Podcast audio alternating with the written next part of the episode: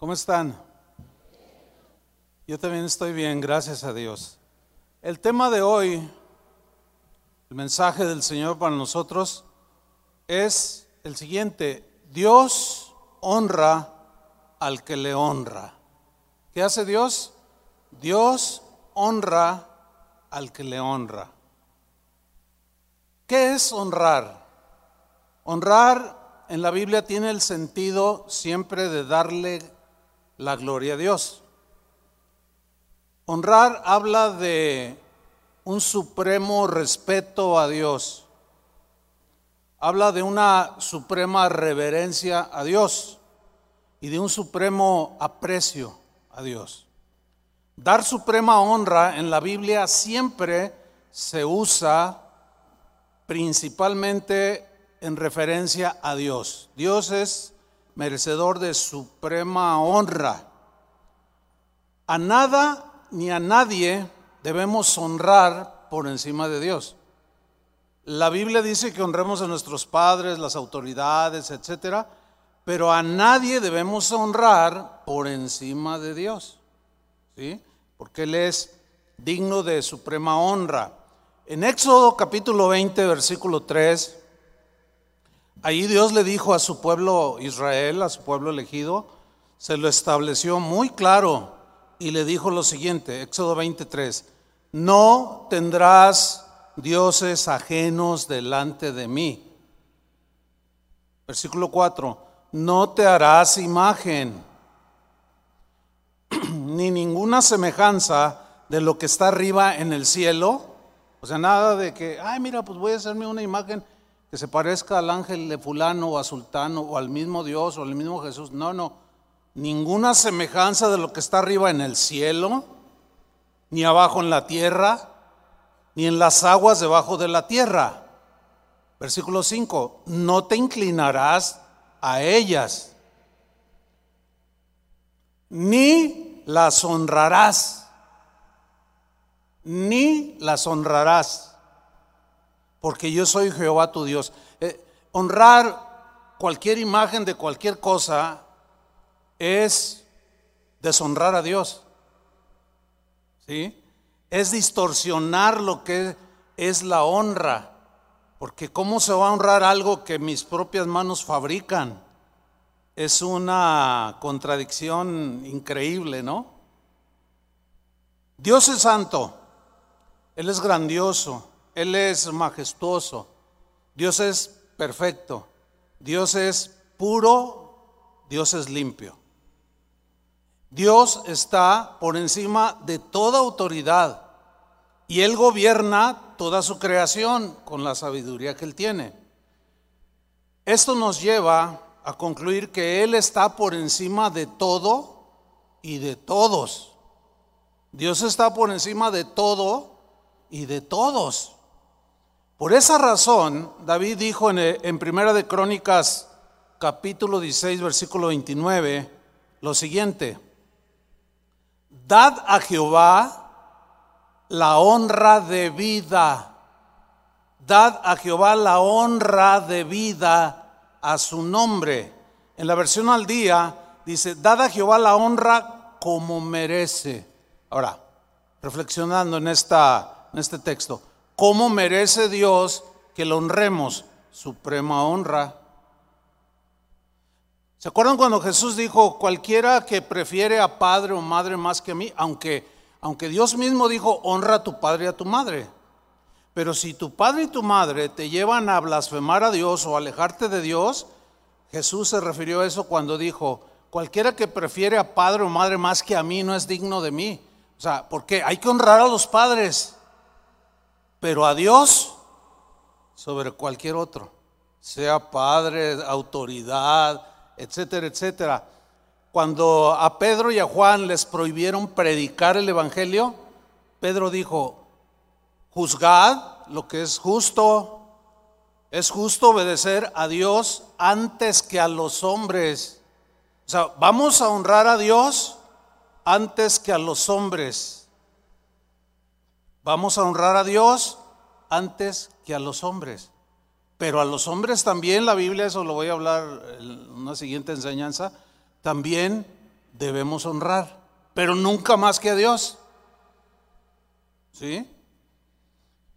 En 1 Crónicas 29:11, el rey David dice, tuya es, te pertenece, oh Jehová, la magnificencia, o sea, la majestuosidad, nada, nada, a nada debemos de otorgarle mayor majestuosidad que a Dios mismo.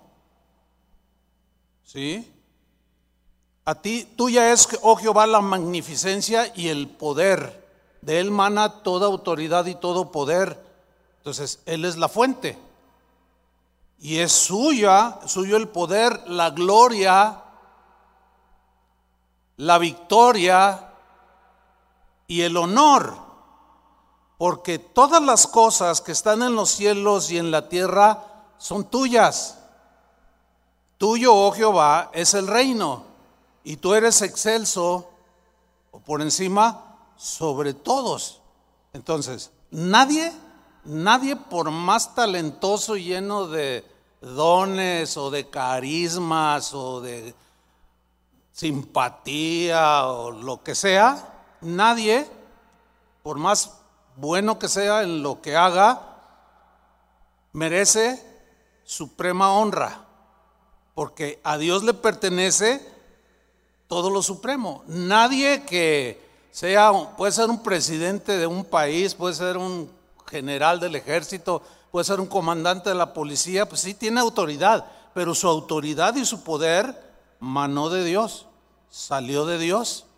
Entonces, a Dios hay que temerle, al hombre no.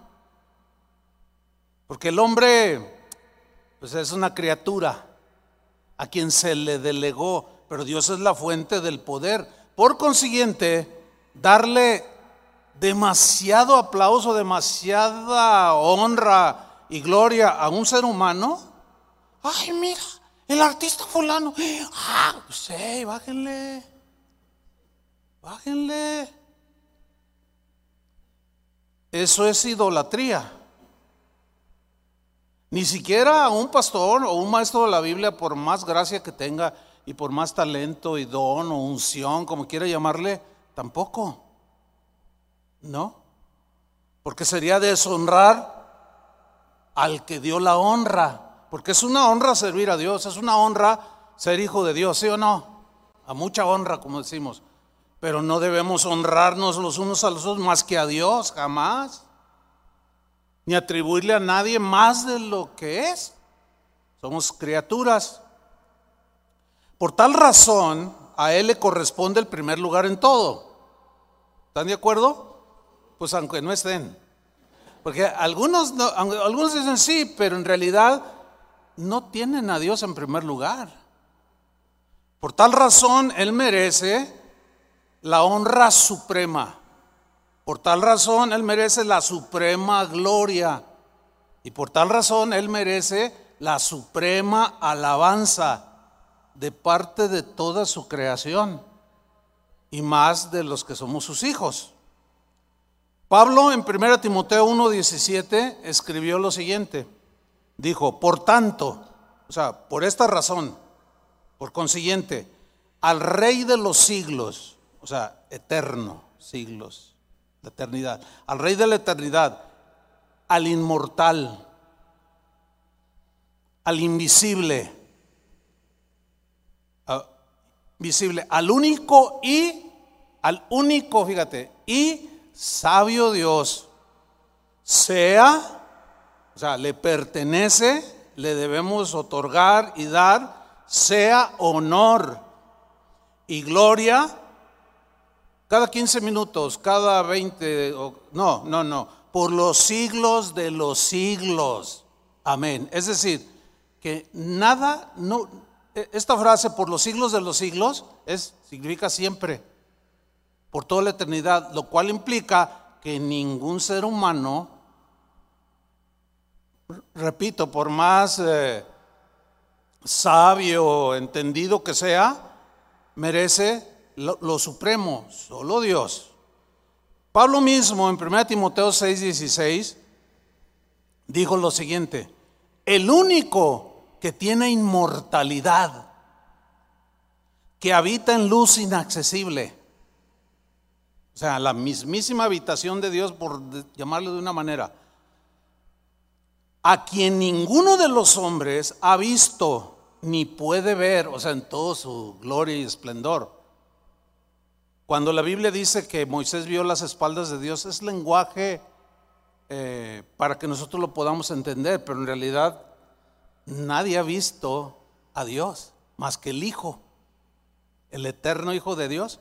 Por eso dijo, el que me ha visto a mí, ha visto al Padre. Continuó lo que, lo que escribió Pablo que habita en luz inaccesible a que ninguno de los hombres ha visto ni puede ver, o sea, en esta humanidad caída, al cual, a ese Dios inmortal, invisible, al cual sea la honra y el imperio sempiterno, o sea, eternamente, la honra sea para Él, y el dominio y la autoridad y luego termina en el versículo, amén. Amén es una palabra que significa así sea, por siempre y siempre. El apóstol San Juan tuvo una visión de, eh, de parte del Señor Jesús, una visión celestial, y escribió el Apocalipsis. Y él en esta visión vio algo que quiero que leamos, Apocalipsis 4, versículo 8. Dice, y los cuatro seres vivientes, no tengo tiempo para explicar todo esto de, que los ojos y 24 ancianos y que cuatro seres alados, no, no, no, no, ese no es el punto ahorita, ¿ok? Y los cuatro seres vivientes tenían cada uno seis alas, o sea, se entiende que quieran pues ángeles, ¿no? Y alrededor y por dentro estaban llenos de ojos. Entonces, todo tiene una interpretación, pero ahorita no es el tema. Bueno, estos seres angelicales, dice, y no cesaban día y noche, día y noche, no se detenían. E, es algo impresionante y difícil de explicar y tal vez así como nuestra humana capacidad, que es muy finita, entender que día y noche no cesaban de decir, Santo, Santo, Santo es el Señor, Dios Todopoderoso, ¿se imaginan? De día y noche, Santo, Santo, Santo es el Señor, Dios Todopoderoso, el que era, el que es y el que ha de venir. Versículo 9, y siempre que aquellos seres vivientes dan gloria y honra, ¿Qué dan esos seres vivientes? Continuamente, día y noche, gloria y honra. Además, acción de gracias al que está sentado en el trono. Ese es el Padre. Al que vive por los siglos de los siglos. Dice el versículo 10. Los 24 ancianos se postraron delante del que está sentado en el trono o sea, el Padre, y adoran al que vive por los siglos de los siglos. Y echan sus coronas delante del trono diciendo, Señor, digno, digno significa merecedor, ¿sí? digno eres de recibir la gloria, pero se entiende suprema gloria. Por eso la Biblia nos enseña de que hay de aquel que toca su gloria. O sea, que se atribuye algo que le fue dado, pero se siente autosuficiente y que Él es el mero mero y que sin Él nada subsiste. No, no, no, no. Somos criaturas que tarde o temprano vamos a ir a la tumba y ahí se acaba todo, te entierran y ya nadie se acordó de ti. Por eso es que dice, digno eres de recibir la gloria suprema y la honra, otra vez, y la honra suprema y el poder supremo. Porque tú creaste, ahí está la razón, porque tú creaste todas las cosas. Y dentro de esa creación estás tú. Somos seres creados, seres dependientes, que solemos decir, no, yo no necesito a nadie. Yo no necesito nada ni a nadie. Fíjate bien lo que dice. No necesito nada ni a nadie. Si no hubiera nadie en el mundo,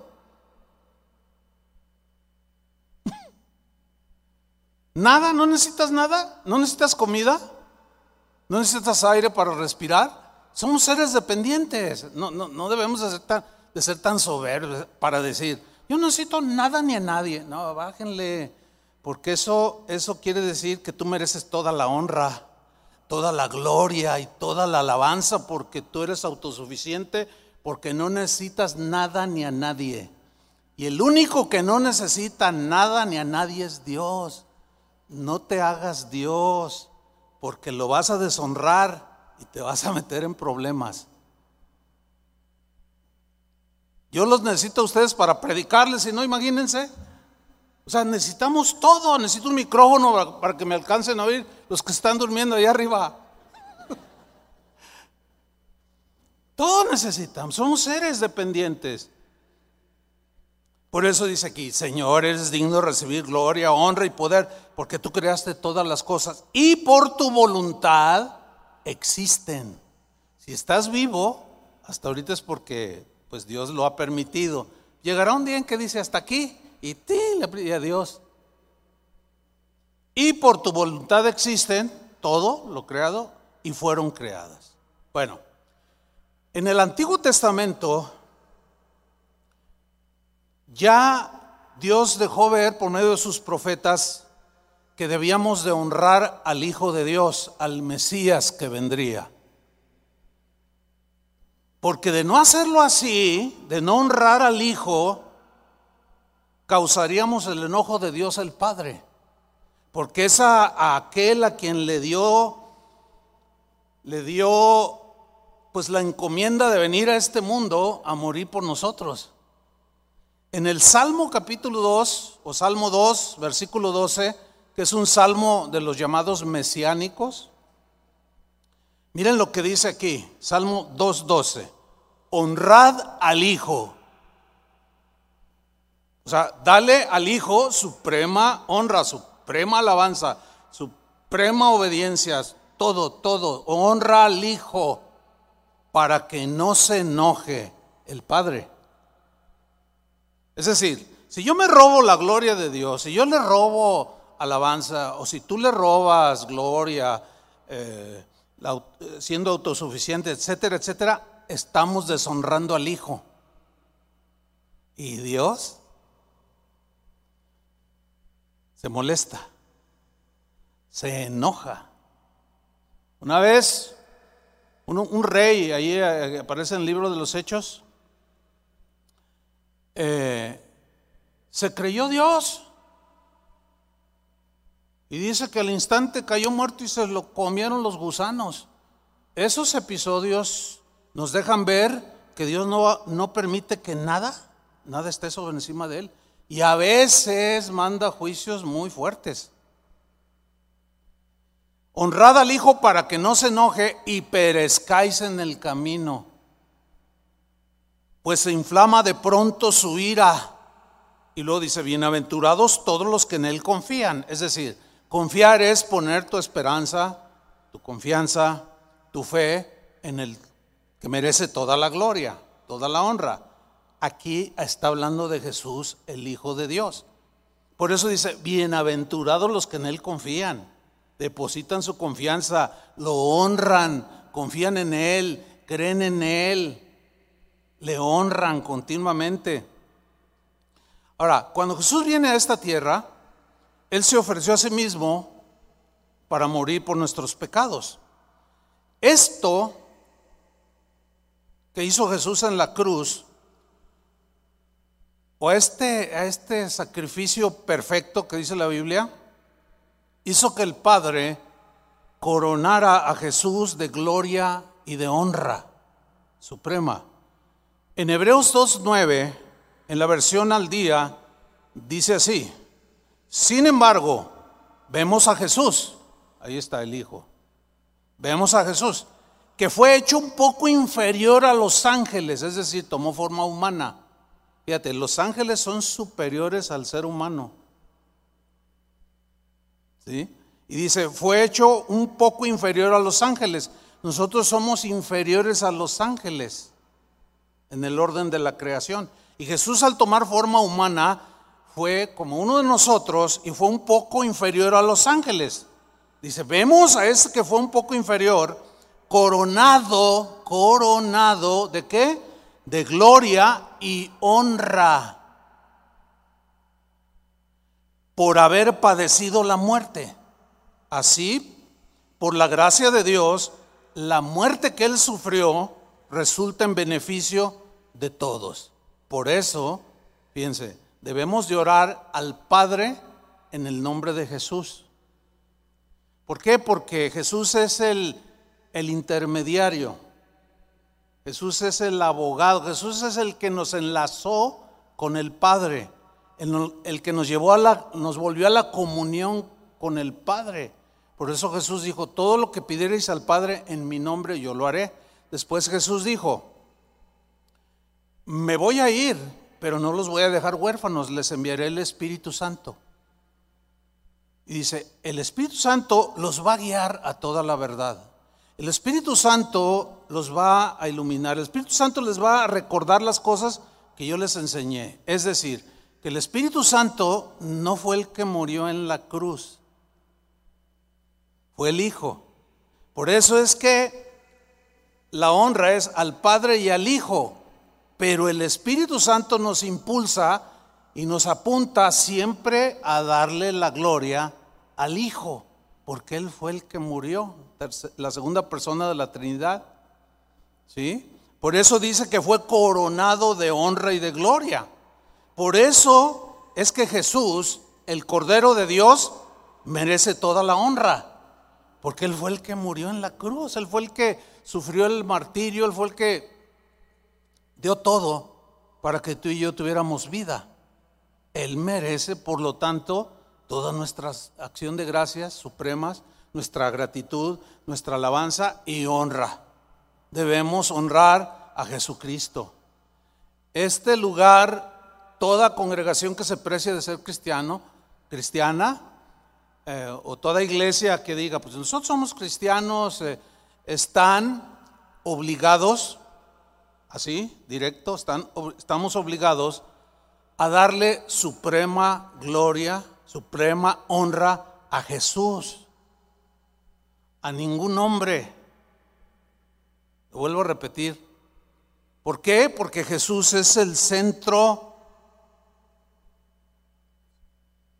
en quien eh, todo gira alrededor. Él es la razón de nuestra existencia. Él es la razón de que la iglesia exista. La iglesia es la novia de Cristo, que son los creyentes a través de los siglos. Por eso es que Jesús merece toda la honra. Sigo en Apocalipsis capítulo 5, versículo 11. Juan continúa eh, diciéndonos qué es lo que vio en esta visión celestial. Dice eh, Apocalipsis 5:11, y miré, miré, y oí la voz de muchos ángeles, aquí es más claro, oí la voz de muchos ángeles alrededor del trono, ¿sí? Y de los seres vivientes y de los ancianos. Y su número de estos ángeles era, ¿qué? Millones de millones. No sé hasta dónde te alcance a imaginarte, hasta dónde llega tu imaginación. Eran millones de millones de ángeles que volaban alrededor, pero algo decían. Dice el versículo 12, estos millones de millones de ángeles decían a gran voz. ¿Cómo? A gran voz. Es decir, con voz suficientemente fuerte. Ahora, fíjate, yo con este micrófono que amplifica la voz puedo llegar a todos los que están aquí. Uno solo. Imagínate millones. No sé cuántos de ustedes han, han, eh, han estado en algún estadio que está repleto de espectadores. A mí se me ha tocado pues nadie tiene micrófono y pues Aquí el Estadio Jalisco, ¿cuántos le caben? ¿50 mil? No sé. ¿80? No, 80 le caben a la Azteca. O sea, allá abajo, bueno, 70, que somos generosos, que somos buena onda. Es estruendoso. Yo vivía, cuando era un niño, vivía como a siete cuadras del Estadio Jalisco. Cuando recién nos cambiamos, esa noche hubo partido de fútbol, yo me acuerdo, era un niño y había un, partido de fútbol y de repente estábamos afuera en la calle bajando las cosas, pues yo ayudando ahí, ¿no? Y de repente se oyó, ¡ah! y yo dije, ¿qué es eso? Y mi papá dice, ah, es el estadio, hijo, es ahí donde juega un fútbol. Ah, y estaba como siete, ocho cuadras, 70 mil. ¿Cómo comparar 70 mil con millones de millones? Eso eso que vio y oyó Juan, ha haber sido majestuoso, espectacular.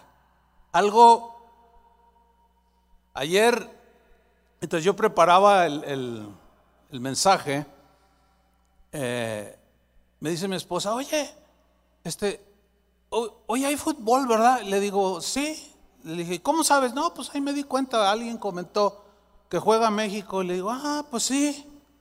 Le digo, pero han de ir perdiendo porque se oye un silencio. El barrio estaba, pero silencio. Y ya, como a eso de las tres, este, eh, busqué en internet y sí, perdieron. Bueno, ya estaba destinado eso. Pero volvamos ahí. Millones de millones que decían a gran voz, ¿Qué decían a gran voz, así estruendosamente? El cordero que fue inmolado, o sea, Jesús, es digno de tomar el poder, las riquezas o de recibir riquezas, aunque Él sea el dueño. Es que cuando se le da a Dios es que eh, estás hablando de aprecio hacia el Señor, no tanto por lo que le das, sino que es una actitud de tu corazón. Dice, la sabiduría, la fortaleza, la honra, la gloria y la alabanza. Pero miren la reacción de la creación en el versículo 13, a la voz de los ángeles. Y a todo lo creado que está en el cielo, se entiende, todos los redimidos a través de la historia, y a todo lo creado que está en el cielo y sobre la tierra y debajo de la tierra y en el mar, o sea, ya incluye toda la creación y a todas las cosas que en ellos hay, oí decir. O sea que también la creación de la cual somos parte, de manera estruendosa y maravillosa e impactante, oí decir, dice Juan, al que está sentado en el trono, ese es el Padre. Y luego dice, y al Cordero, ese es el Hijo. Sea la alabanza, o sea, suprema alabanza sea la honra, suprema honra, la gloria y el poder supremos por los siglos de los siglos. Bueno, por esa razón es que Dios Padre le dio a Jesús la autoridad para juzgar. A él le delegó esa autoridad como hijo de Dios obediente. En Juan 5:22, fíjense lo que dijo Jesús. Dice así, porque el Padre a nadie juzga, porque los judíos recibían al Padre, creían en el Padre, en Dios el Padre, ¿sí? Pero rechazaron al Hijo. Entonces dice, porque el Padre a nadie juzga, sino que el juicio dio al Hijo o la autoridad de, enjuiciar al que lo rechazó y al que lo recibió. Fíjate, ¿eh? sigamos leyendo, versículo 23. Para que todos, ¿cuántos? Para que todos honren al Hijo como honran al Padre. Hay sectas que hablan de Dios pero deshonran al Hijo. Dicen que fue un ángel, que fue creado, que no es el eterno Hijo de Dios, que él tuvo que aprender y que se fue con los esenios y que quién sabe, y lo rebajan a nivel puramente humano, siendo que efectivamente, por un lado, fue humano, pero él era el eterno Hijo de Dios que se encarnó. Entonces, Dios le dio a Jesús la autoridad de enjuiciar para que todos honren al Hijo. Ahora, ¿qué con el que no le honra? Pues Dios tenga misericordia, pero no quisiera estar en, los zapatos de aquel que deshonra al Hijo. Porque muchos honran al Padre, unos les llaman Alá, otros le, llaman el Eterno, otros, pues el Padre, ahí está Dios, los que creen en Dios. Pero ¿y el Hijo? Si no, fíjate lo que dijo Jesús al final del versículo. El que no honra al Hijo, ¿qué? No honra al Padre que le envió. El que no honra al Hijo, no honra al Padre que le envió.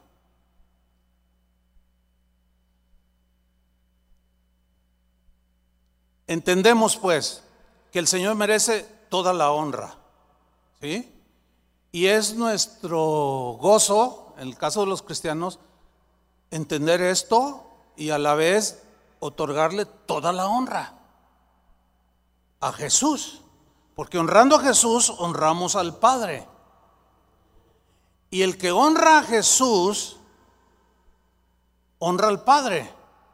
Y el que honra a Jesús y al Padre, el Padre honra al que honra al Hijo y al Padre. Pero aquí honra, le bajamos, usted entiende, ¿no? ¿Sí? Porque honra también tiene la, la aplicación de aprecio. En otras palabras, Dios aprecia al que le honra. En 1 Samuel 2.30, aquí Dios le dice al sacerdote Elí lo siguiente, porque yo honraré a los que me honran. Ahí está. ¿Qué va a hacer Dios? Dios va a apreciar al que lo aprecia en grado sumo. ¿Te imaginas tener el aprecio de Dios? ¿Te imaginas tener el cuidado de Dios? Eso es que Dios honra al que honra al Hijo. Porque el que honra al Hijo honra al Padre y el Padre le honra. Porque yo honraré a los que me honran y los que me desprecian serán tenidos en poco. Ese es desprecio. Dios despreciará a los que despreciaron a su Hijo. Aquel que se la pasó haciendo ídolos y rindiéndoles la máxima alabanza y reconocimiento y quién sabe cuánta cosa, esos serán menospreciados por Dios. ¿Por qué? Porque no le otorgaron lo que él merece, la suprema alabanza, la suprema honra. Y honraron a las criaturas más que al Creador. En el libro de Romanos dice, que en la antigüedad los que honraron más a las criaturas antes que al Creador se desviaron. Cayeron en idolatría espantosa, en degradación moral, porque todo se distorsiona cuando no acomodamos bien las cosas. Yo honraré a los que me honran. ¿Cuánto honramos a Dios? Hay muchas maneras de honrar a Dios. Vamos a ver algunos ejemplos. Por ejemplo, el Salmo 50, versículo 23. Mira cómo dice este salmo. El que sacrifica alabanza, ¿qué? Me honrará. A ver, el que sacrifica alabanza. Un sacrificio era algo, en el Antiguo Testamento, los animalitos que tipificaban a Cristo, ¿sí? Que se ofrecían a Dios en señal de una víctima inocente para perdón de pecados, etcétera, que todo apuntaba a Cristo. Pero venido ya el Cordero de Dios, ahora nuestros sacrificios ya no son animalitos, porque el Cordero de Dios ya murió por nosotros, que es Jesús. Entonces, ¿qué es lo que le debemos de ofrecer? Alabanza. ¿Sí? Suprema alabanza. Por eso yo les he comentado en otras ocasiones y vuelvo a hacerlo. No puedo entender por qué algunos cristianos que van a las iglesias, o sea, no le rinden suprema alabanza. Ay, es que me siento re mal. Ay, ay, ay. ¿Por qué tengo que estar parado una hora? Ay. u otros que dicen cosas como, ay, pues es mucha cantaleta. Es mucha cantaleta, dicen. Yo llego a la predicación. ¿Saben una cosa, hermanos? No están honrando a Dios. No están honrando algunos al Señor. Y no solo presentes aquí, de los que nos están viendo van a ver esto. Pero dice aquí claramente, el que sacrifica alabanza me honrará. Porque va a venir a darme gracias, porque está haciendo, eh, eh, está expresando un corazón de gratitud hacia mí, que todo lo doy, dice el Señor. Que todo les doy, pero ni gracias me dan, no me honran, no cantan de mi alabanza que yo merezco, diciendo el Señor. Y esto es triste. Ahora fíjate, dice, el que sacrifica alabanza me honrará, me apreciará, me va a valorar, me, me va a dar el respeto que merezco. Algunos, fíjense, es, es bien triste, pero muchas veces nos hemos encontrado, no solo aquí en muchos lugares, gente que está, entra a la congregación y, hace poco estuve por allá en Estados Unidos y estaba una señora comiéndose una torta. Nada que ver, nada que ver. En plena alabanza. El asunto es que yo tenía hambre. Pero no sentía envidia, nomás dije, bueno, pues es que, pues es que cada quien va a adorar al que conoce, ¿o no? Pero ¿qué tanto lo conoces? Ese es el punto. Como para que le rindas respeto absoluto al Señor. Fíjate nomás. El que sacrifica alabanza me honrará y al que ordenare su camino, o sea, que corrija su accionar, etcétera, le mostraré la salvación de Dios. O sea, Dios te va a honrar. Si tú le honras dándole alabanza y acciones de gracias, Él te va a honrar ¿cómo? mostrándote las cosas que pertenecen a la salvación. Y Dios, eh, es lo que decimos nosotros, Dios me bendijo. O sea, podemos decir también, Dios me honró. Dios me bendijo, Dios honró mi vida. Me honró y tengo gozo y tengo paz. Mira, el mismo versículo en la versión al día lo traduce de esta manera, el mismo capítulo del Salmo 50, 23. Quien me ofrece su gratitud, ahora, ¿por qué, por qué en una, en, la Reina Valera, eh, dice alabanza y en la versión al día dice gratitud? Porque la alabanza, en la alabanza siempre hay acciones de gracias. Salmo 100, entrad por sus puertas con acción de gracias por sus atrios, por alabanza. Siempre que, que abrimos una reunión como esta, hay acciones de gracia, ¿sí o no? ¿Se fijaron, por ejemplo, eh, al inicio de la alabanza? Gracias Señor porque podemos estar reunidos. Gracias Señor porque tenemos libertad. Gracias Señor porque pues me diste vida y aquí estoy para alabarte. Y luego llega Toño y Señor, te damos gracias. O sea, acciones de gracia, todo eso es alabanza. Es, aprecio hacia Dios, es reconocimiento hacia Dios. Por eso es que aquí traduce gratitud. Porque no puede haber alabanza si no hay gratitud. Entonces, si alguien no le da suprema alabanza al Señor, no le está ofreciendo acciones de gracias. No está honrándolo. Porque no está reconociendo que todo proviene de su mano. Y de lo recibido de su mano, le damos y por su voluntad existimos. Sigo leyendo, en, perdón, en esta versión. Quien me ofrece su gratitud, me honra. Por eso Pablo dice una y otra vez, den gracias en todo, porque esta es la voluntad de Dios. Den gracias por todo, porque esta es la voluntad de Dios. Traigan acciones de gracia, siempre con un espíritu de gratitud. Cuando vayas a comer, Señor, gracias por estos alimentos.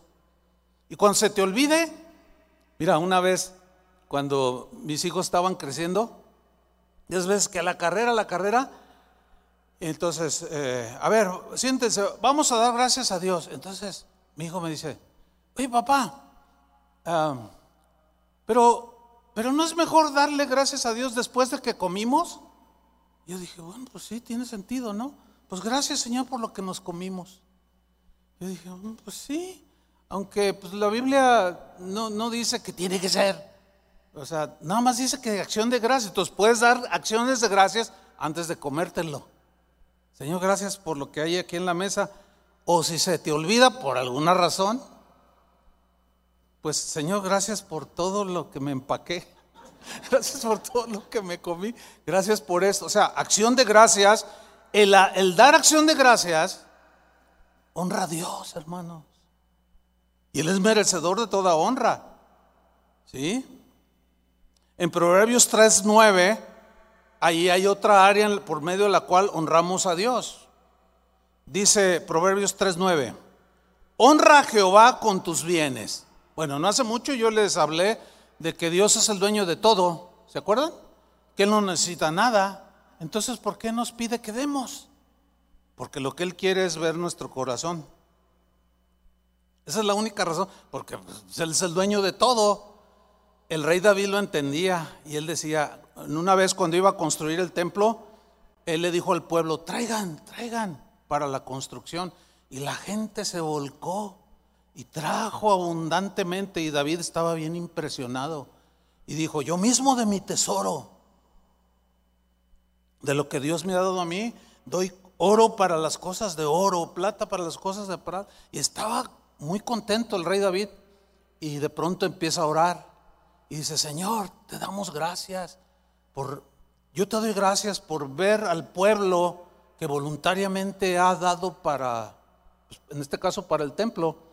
Dice, porque de lo recibido de tu mano, o sea, Él está reconociendo que lo que Él tenía, poco, mucho, lo que hubiera tenido, de lo recibido de tu mano, ¿qué? Te damos.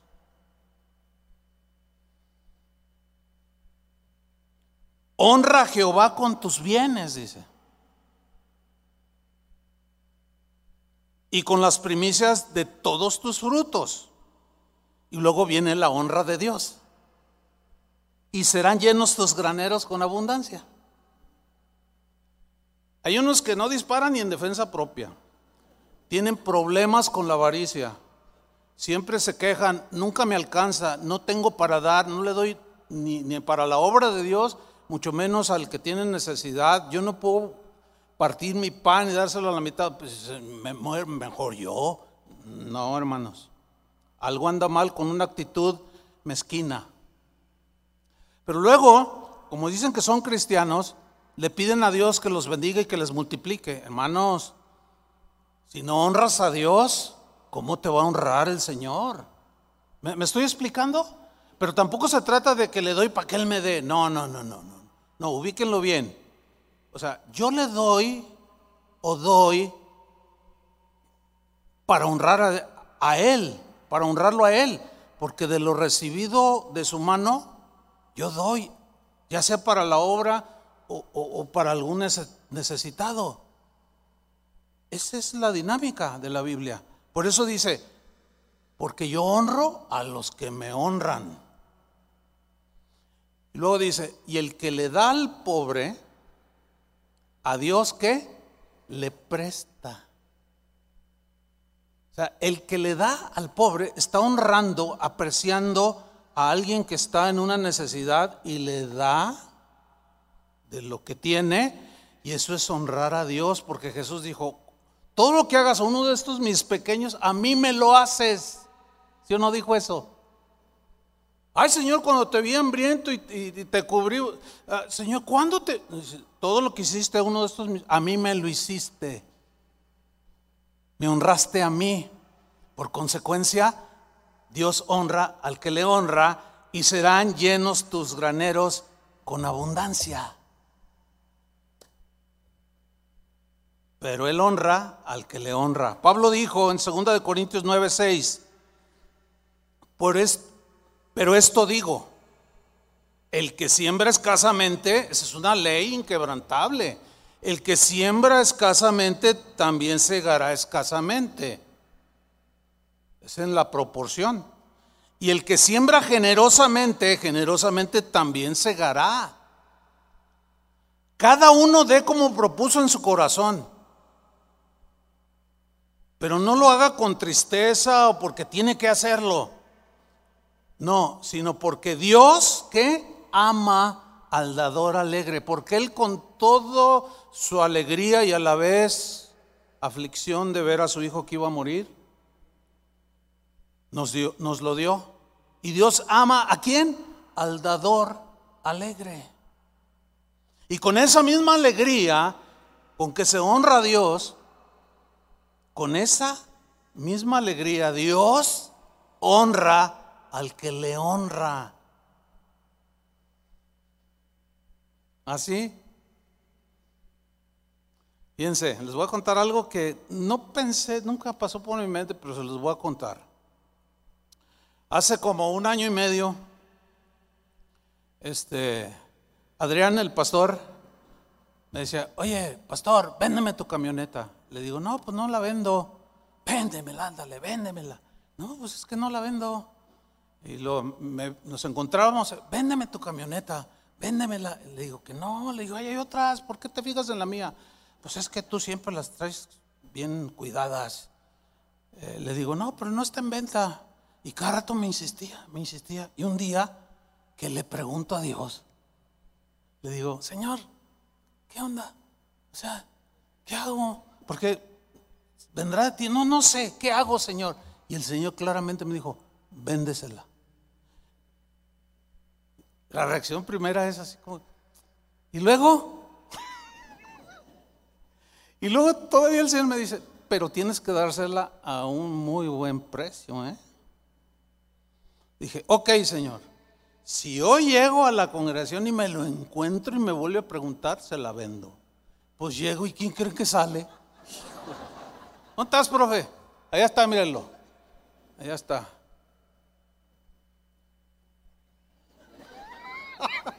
Entonces, este me dice, ¿entonces qué? Véndemela. Y le digo, ok, te la voy a vender, pero véndemela barata. Le digo, bueno, mira, ve el precio en lo que andan y de ahí te hago un buen descontón, un buen descuento. Total, le digo, pues tanto, ¿de veras? O sea, estaba barata. Y le digo, sí, pero rápido. Dice, fíjate que es exactamente la cantidad que tengo. No tengo ni menos ni más. No me digas. Sí, pues voy por el dinero, quiero mi camioneta. Y se la vendí. Y le dije al Señor, ¿llora?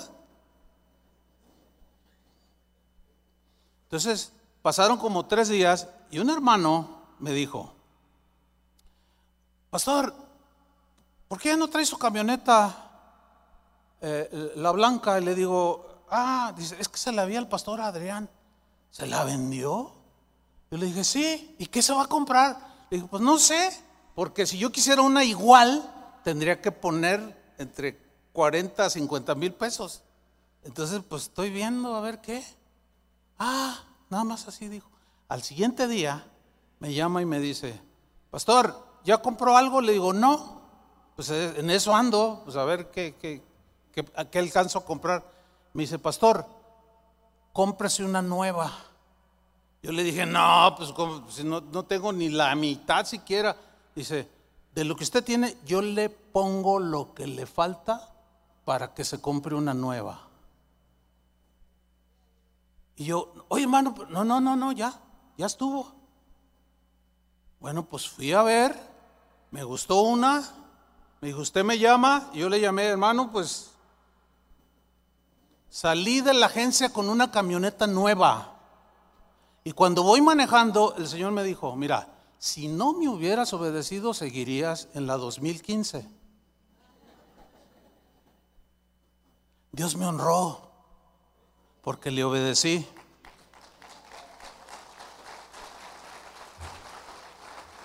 Pero hay muchos que todavía no, no entran en esta... Pero honra a Dios y vas a ver, honralo, obedécele cuando Él te diga. Pero fíjense que sucedió algo, no lo pensaba decir, pero lo, lo voy a decir, porque se presta y creo que es el Espíritu Santo que me está guiando. Hace como tres semanas recibí un correo que decía, pastor, yo fui a su congregación el domingo pasado. Este, yo soy aquí de Guadalajara, mi iglesia, algo pasó, se desintegró ahora con lo de la pandemia, algo pasó. Dice, pero fui a su congregación y sí, sí me gustó. Y estaba considerando congregarme ahí. Pero cuando salí lo vi en una camioneta nueva. Y eso no me gustó. Fíjense. Si supiera la historia. Bueno, no creo que esté aquí porque se veía que estaba bien enojado. Porque yo traía una camioneta nueva. Bueno, ¿qué, le, puedo decir al hermano? Dios me honró. Yo no pensaba vender mi camioneta. Pero él me dijo que lo hiciera, que se la diera barata. Y ahora Adrián anda bien contento y yo más.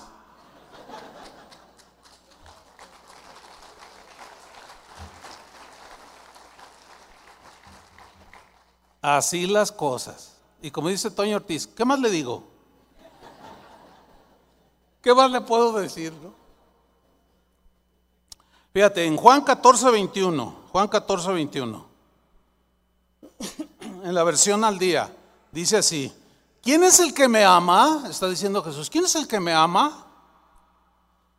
El que hace suyos mis mandamientos y los obedece. Y el que me ama Mira lo que dice, el que me ama, o sea, que obedece, mi Padre lo amará y yo también lo amaré y me manifestaré a Él. ¿Me qué? y su manifestación hacia nosotros es en muchísimas maneras, hermanos. En otras palabras, el que me ama, mi Padre lo amará. O sea, el que me honra, mi Padre lo honrará. Se puede entender así también. Y yo también lo honraré y me manifestaré a Él. Me revelaré a Él y entenderá mis misterios. Ahí está, clarísimo. Ahora, fíjense, en Juan 12, 26 dice lo siguiente. Si alguno me sirve, sígame. Si alguno me sirve, sígame. Y donde yo estuviere, allí también estará mi servidor. Si alguno me sirviere, mi Padre le honrará. Si alguno me sirviera, ¿en qué eh, hay muchas maneras de servir a Dios. Con la fidelidad en tu profesión, en tu trabajo, eso también es servir a Dios. Porque la Biblia dice que todo lo que hagamos, sea de palabra, de, obra, todo sea para la gloria de Dios. ¿sí? Tu puntualidad, tu honestidad, tu integridad en tu trabajo, eso, eso honra a Dios, porque estás representándolo bien. Los que sirven en la casa de Dios como aquí, una congregación en muchas áreas de servicio, maestros de niños, los de la alabanza, todos los que sirven al Señor, pero de corazón. Porque, porque Jesús en una ocasión les reprochó a los fariseos, les dijo, ustedes de labios me honran, de labios, pero su corazón está lejos de mí. Esa, esa honra no la recibe Él. Pero cuando tú le sirves con corazón sincero, Mira, Dios te va a honrar. No lo digo yo, lo dijo Jesús mismo. El Padre te va a honrar si tú le sirves con corazón limpio, con corazón sincero, sin mezquindades, sino con generosidad. Muchas maneras en que el Señor se va a revelar. Mira, cuando yo estaba recién convertido, eh, yo tenía, yo en ese tiempo trabajaba, estaba terminando la prepa pero en mi trabajo me rolaban de turnos. Entonces cuando yo me convertí, el turno que yo tenía era en la tarde. Entraba a las 3 de la tarde salía como a las 10 de la noche. Y me convierto al Señor y anhelo aprender de su palabra. Entonces yo oraba y le decía al Señor, Señor, pero yo quiero aprender, quiero ir a la, a la congregación, pero no puedo por mi trabajo. ¿Qué hago? Y yo recuerdo claramente cómo el Señor me, guió. Cuando, cuando yo digo o decimos, Dios me habló, es un impulso interno. ¿sí? Es algo que uno siente con una convicción inquebrantable. Yo sentí que Dios me impulsaba y me hablaba eh, y me impulsó, me guió y me dijo, eh, renuncia a ese trabajo y yo te voy a dar otro para que empate con, con, lo demás que yo tenía que hacer y sobre todo asistir a la congregación y entrar a la escuela bíblica para aprender del Señor. Entonces, eh, renuncié. Generalmente se renuncia cuando ya tienes algo más o menos seguro, ¿no? Yo le dije, Señor, pero ¿a qué horas busco? No, no, no, no, me dice, no busques nada. Renuncia. O sea, confía en mí. Entonces yo renuncié y empecé a buscar trabajo. Llegué a una, a atender una solicitud de un puesto que había en una tienda que está por 16 de septiembre y Juárez. En la pura esquina había una tienda en aquellos años, ya no existe, una tienda Woolworth. No sé cuántos se acuerdan de esa tienda. ¿Sí? Woolworth. Bueno, eh, eh, todavía existe es una cadena transnacional de tipo suburbia, tipo así grandes, ¿no? Entonces llego yo y solicito, eh, o sea, lleno una solicitud y pues estoy, me entrevistan y todo, me dice el gerente, ¿sabe, qué? Me dice, usted es el elegido. Yo dije, ay, gracias Señor. Y me empieza a dar todas las bondades de la empresa. Dice, mira, este puesto tiene una proyección como no tienes una idea, me dice, y a lo que voy, me dijo, es que tú tienes una proyección para esta empresa que no tienes una idea. Por lo pronto, dice, el puesto que vas a tener, te vamos a dar auto, te vamos a dar tal salario. Y cuando me está diciendo todas las bondades que el empleo me daba o me ofrecía, yo dentro de mí dije, gracias Señor. ¿Verdad? Ah, gracias, gracias. Y me dice, así es que pues ya, 20 mañana. Ah, dice, pero quiero decirte algo. Aquí, aquí, ¿eres casado? Le digo, sí, sí, pues ahí puse en la, yo recién casado. Dice, mira, de una vez te lo voy a decir, aquí vas a estar más casado con la empresa que con tu esposa. Yo dije, ah, caray, eso suena medio raro. Le dije, ¿cómo? A ver, ¿me lo puedo repetir? Sí, me dice. Aquí en esta empresa, aquí, como es un puesto ejecutivo, aquí no es que entras, no, no, no, aquí vas a estar porque tienes que estar todos los días de la semana. Si quieres progresar y proyectarte y a nivel nacional e internacional, porque tú tienes un perfil, así me dijo, porque te hacen pruebas, todo ese rollo. Entonces yo dentro de mí dije, Señor, ¿qué hago? Y el Señor me dice, recházalo. Porque me pediste que querías asistir a la congregación. Bueno, si lo aceptas, no vas a poder. Y luego, estás recién casado y este ya te está diciendo que va a estar más casado con, con la empresa, que estaba muy bonita. La empresa, pero no más que mi esposa. Y mucho menos que Dios. Entonces ahí le dije, no, que me paro. Le digo, ¿sabe una cosa? Con todo respeto, pero muchísimas gracias. No quiero el empleo. ¿Qué? Me dijo. Me acuerdo que hasta se empujó así de la escritura. ¿Qué? ¿Cómo? entre tantos te escogimos a ti y estás rechazando. Le digo, no, es que para casarse solamente una vez. Además, soy cristiano, le digo. Y estar aquí todo el día hasta que cierran todos los días, sin siquiera día de descanso, porque soy un alto ejecutivo. No, no, yo no quiero eso para mí. Muchísimas gracias. Y se quedó así. Así como diciendo, no puedo creerlo. Y me salí. Llego con mi esposa y le cuento, fíjate que esto y esto. Ah, dice, pues sigue buscando. Escuchen bien, hermanos. Al siguiente día, leí el periódico. Fui a un, a un lugar donde había una fila de más de 100 para un solo puesto. Y para hacer corta la historia, a mí me llamaron para ocupar ese puesto. Bueno, ese puesto, escuchen bien, me daba el doble de salario que me ofrecía Woolworth. El horario era de las de las 8 de la mañana a 1, 2 de la tarde. Pero como el Señor me dio, me dio mucha gracia, yo hacía mi trabajo en tres horas. Miren hermanos, ganaba el doble. La proyección allí era todavía mucho mayor. Atendía a mi esposa. En ese, en ese tiempo ya, ya el llamado de Dios ya estaba muy fuerte. Y entré en ese trabajo.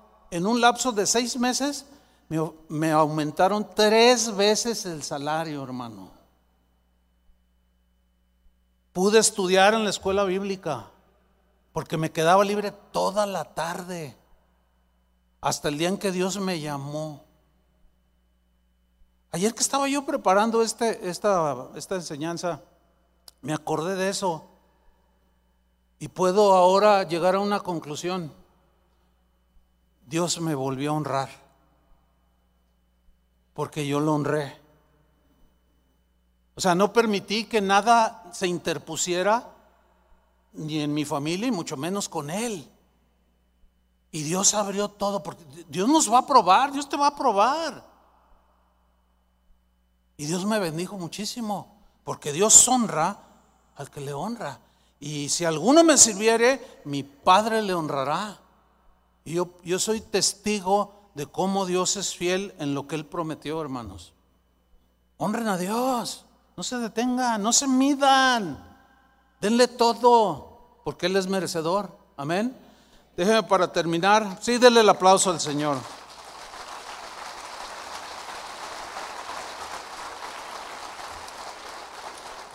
Déjeme terminar con, una historia aquí en la Biblia que está para cerrar. Este es muy interesante. Eh, había un rey muy soberbio. Era un rey pues era un conquistador, era un rey, era un guerrero, se llamaba o se llamó Nabucodonosor, rey de Babilonia. Bueno, este rey se creía mucho, para resumir, ¿no?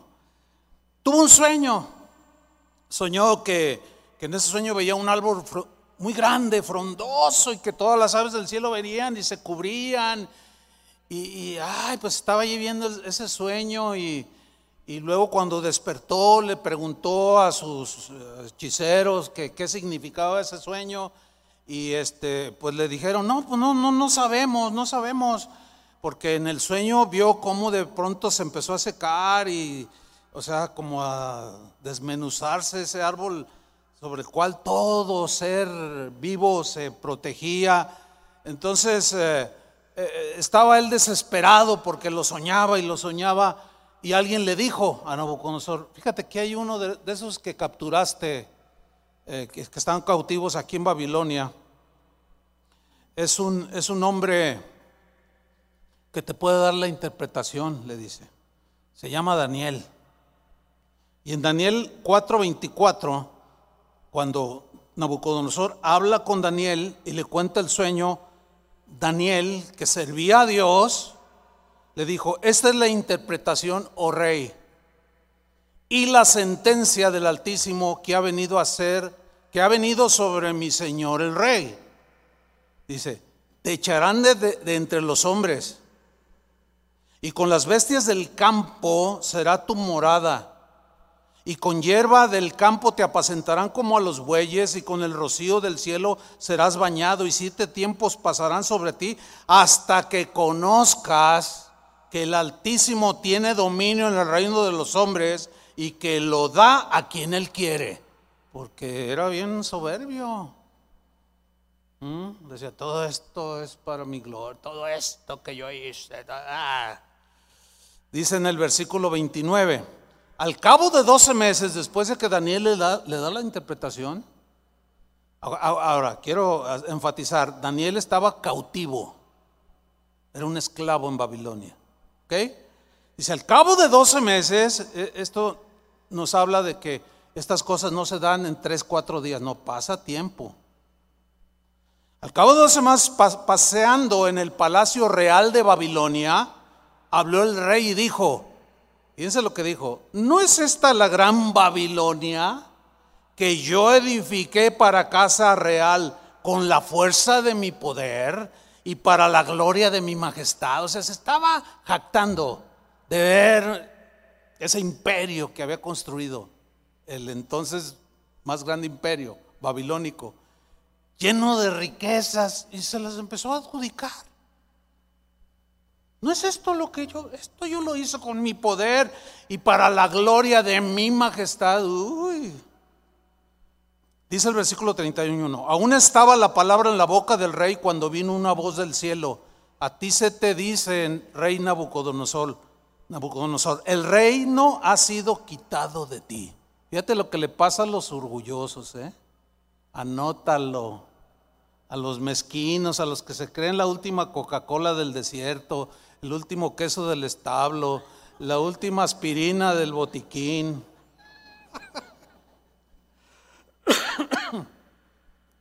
El reino ha sido quitado de ti. Versículo 32. Y de entre los hombres te arrojarán, y con las bestias del campo será tu habitación, y como a los bueyes te apacentarán, y siete tiempos pasarán sobre ti hasta que reconozcas. Eso es dar honra hasta que reconozcas que el Altísimo tiene el dominio en el reino de los hombres y lo da a quien Él quiere. En la misma hora se cumplió la palabra sobre Nabucodonosor y fue echado de entre los hombres y comía hierba como los bueyes y su cuerpo se mojaba con el rocío del cielo hasta que su pelo creció como plumas de águila y sus uñas como las de las aves mas al fin del tiempo, yo Nabucodonosor alcé mis ojos al cielo. ¿Se acuerdan del hijo pródigo? Que volviendo en sí dijo, iré a la casa de mi padre. O sea, volvió en sí, recapacitó de su tontería, de su necedad orgullosa, soberbia y prepotente y autosuficiente Yo, Nabucodonosor, alcé mis ojos al cielo y mi razón me fue de vuelta. Lo mismo que el pródigo. Mi razón, mi entendimiento, mi capacidad de ubicar las cosas bien como deben de ser para conducirme correctamente. ¿Y qué no dijo el Señor? Ya lo leímos, que el que me honra le daré a conocer mi salvación. ¿Se acuerda? Ahí está. Mi razón me fue de vuelta y bendije al Altísimo. Se empezó a darle alabanza, gratitud, a reconocer que todo venía de Él. Él ya lo había probado. Nadie le iba a enseñar. Él ya había probado su humillación. Por cierto, no tenemos que llegar a ese grado, ¿eh? No tenemos por qué pasar eso. Sin embargo, cuando el corazón de un cristiano se llena de soberbia, pues Dios se va a encargar de derribársela hasta el suelo y va a morder el polvo. Todo soberbia. Bendije al Altísimo y alabé y glorificaré al que vive para siempre. Ahora fíjate, ya le está atribuyendo a Dios la gloria, la acción de gracias, el poder, el dominio, la honra, la alabanza, cuyo dominio es sempiterno eterno y su reino por todas las edades. Todos los habitantes de la tierra son considerados como nada. Él hace según su voluntad en el ejército del cielo y en los habitantes de la tierra. Y no hay quien detenga su mano y le diga, ¿qué haces? En el mismo tiempo, justo, mire qué casualidad, ¿eh? En el mismo tiempo mi razón me fue devuelta. Honró a Dios ¿Y qué sucedió? Dios honró. En ese momento mi razón me fue de vuelta y la majestad de mi reino. Oh, ¿Qué más? Mi dignidad me fue de vuelta. Mi grandeza y mi grandeza volvieron a mí, pero ahora ya en su debida proporción. ¿Lo captan? Porque honró a Dios, entonces Dios lo honró. Cuando deshonró a Dios, Dios lo deshonró. Cuando menospreció a Dios, Dios lo menospreció. Esto es serio. Me fue de vuelta mi dignidad y mi grandeza volvieron a mí. Y mis gobernadores y mis consejeros me buscaron. Y fui restablecido en mi reino. Y mayor grandeza me fue añadida. Uh, ahora yo, Nabucodonosor, alabo, engrandezco y glorifico al Rey del cielo, porque todas sus obras son verdaderas y sus caminos justos y él puede humillar a los que andan con soberbia. ¿Qué hizo? Dios honró al que lo honró. Dios honró a Nabucodonosor. Pero para llegar a esa honra, su soberbia le estorbaba y eso le provocó despreciar a Dios y adjudicarse todo lo que Dios realmente da al ser humano y menospreció al Altísimo. Lo deshonró. Pero cuando Dios lo humilló, se ubicó. Si alguno de ustedes o cualquiera de nosotros necesita esta humillación, pues que venga. Que venga porque no podríamos seguir adelante, hermanos. Pero es mejor humillarse y reconocer que todo proviene de Él, toda la acción de gracias le pertenecen a Él. No voy a tener ídolos, delante de mí. No voy a tener ninguna persona por encima de Dios. Y voy a decir como Nabucodonosor, ahora yo alabo, engrandezco y glorifico al Dios del cielo. Ya le dio suprema alabanza. Y él siguió siendo grande, pero no más grande que Dios. Y Dios lo ubicó. Y era un rey pagano. Hermanos, Honremos al Señor. Honrémoslo con, con puntualidad, honrémoslo con, con eh, acciones de gracias, con alabanza, con integridad, con todo aquello que honra a Dios. Y Dios te honrará. O lo que decimos nosotros, Dios me bendijo. Porque Dios honra al que le honra. Dele un aplauso, hermanos.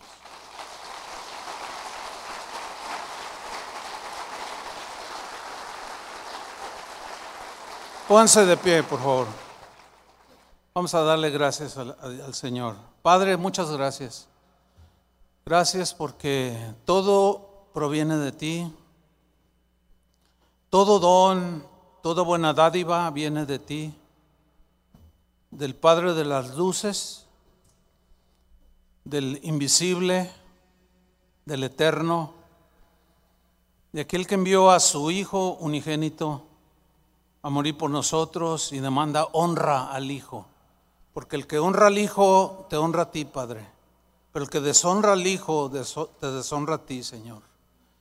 Y ahora en el nombre de Jesús, quien es nuestro intercesor y el mediador, te damos las gracias, Señor. Reconocemos y alabamos y engrandecemos y te glorificamos porque eres el Rey del cielo, como dijo Nabucodonosor tus obras son verdaderas, tus caminos justos. Y tú puedes humillar al que anda con soberbia, porque el soberbio no honra a nadie. El soberbio desprecia a los demás. Pero tú honras al que te honra, Señor. Al que te aprecia, tú lo aprecias. Al que te reconoce, tú lo reconoces. Como reconociste y honraste a José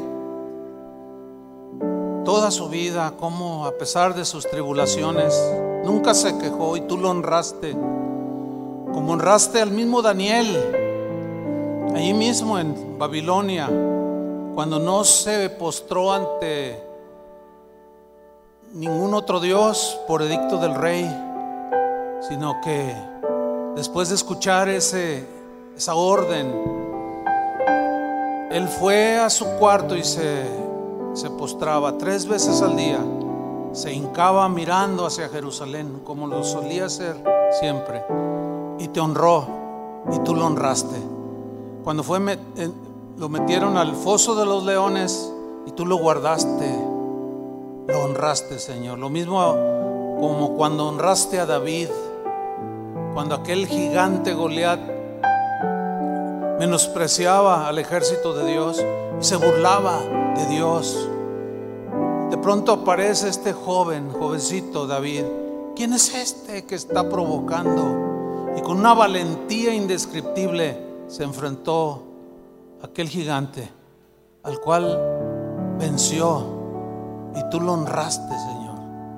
Lo hiciste rey de Israel porque te honró, porque no le tuvo temor al hombre y te honró a ti antes que a los hombres. Gracias Señor por tu palabra que nos ubica, nos, nos trae entendimiento al corazón y sabiduría a nuestra mente, a nuestro corazón, Señor. En el nombre de Jesús, levantamos nuestras manos, Señor, y te damos toda la gloria, toda la honra, todo el poder te pertenecen, toda la sabiduría y la riqueza son tuyas, Señor. Gracias por lo que tú nos has dado. A unos repartiste habilidades de una manera, a otros de otra, dones, talentos, gracia abundante sobre cada uno de nosotros. Nada nos pertenece. Por eso nuestra gratitud, reconocimiento y aprecio hacia ti, Padre. En el nombre de Jesús, a quien honramos y honrándolo a Él, te honramos a ti, Padre. Honra al que te honre, Señor. En el nombre de Jesús. Amén. Dios les bendiga, hermanos. Denle otro aplauso y que Dios le bendiga.